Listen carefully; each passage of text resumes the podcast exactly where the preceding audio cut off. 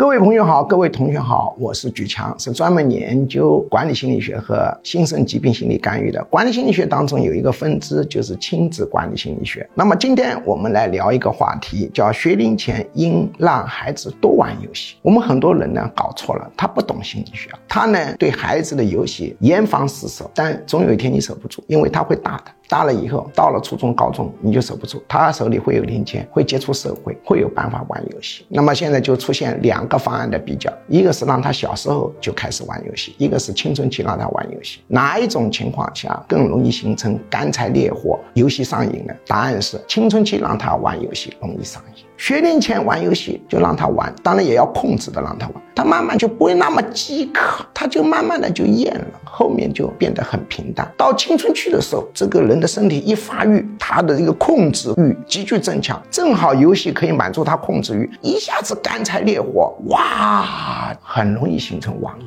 所以，与其让他青春期去玩游戏，不如让他学龄前玩游戏，适当的玩点游戏，让他失去新鲜感，反而更有利。